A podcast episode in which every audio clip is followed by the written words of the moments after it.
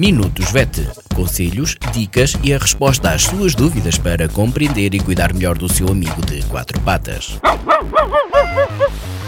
Minutos VET às quartas-feiras pelas 15h20, aqui na sua Vagos FM com a veterinária Ana Neves. Olá a todos, o meu nome é Ana Neves, sou médica veterinária na Clínica Zoo, Clínica Veterinária de Vagos. Bem-vindos a mais uma rúbrica Minutos VET. Esta semana vou falar sobre hemorragias, hemorragias superficiais. Um, de uma forma geral, as hemorragias podem ser internas ou externas, não é? consoante são visíveis ou ocorrem no interior do organismo. Uh, e podem ser também classificadas como capilares, arteriais e venosas.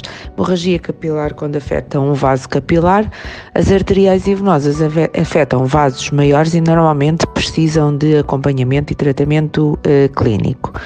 Um, há várias causas, uh, sendo a mais comum por uh, traumatismos, uh, também pode ser por intoxicação por raticidas, doenças infecciosas como febres da carraça, tumores, ingestão de medicamentos anticoagulantes, problemas de alteração de coagulação, etc., são tudo causas de hemorragias.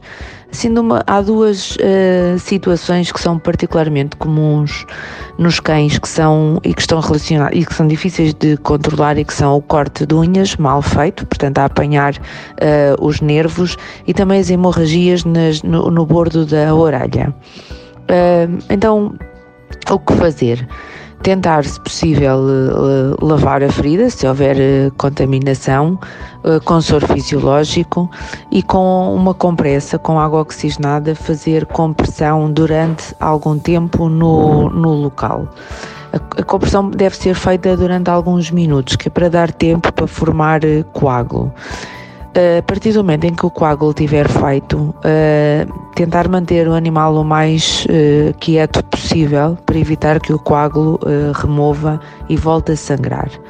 Para além da, da, da, compressa com água oxigenada, embebida em água oxigenada, também pode ser utilizado gelo. O gelo vai fazer vasoconstrição, o volume dos vasos sanguíneos vai ficar mais pequeno e vai ajudar a fazer a estancar uh, o sangue.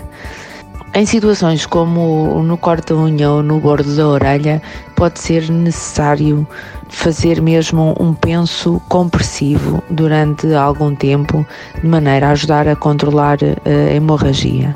Depois de controlar a hemorragia, não se esqueça de desinfetar a ferida, uh, retirar a boca do animal do local da ferida para evitar que infeccione e por esta semana é tudo. Obrigada, até para a semana.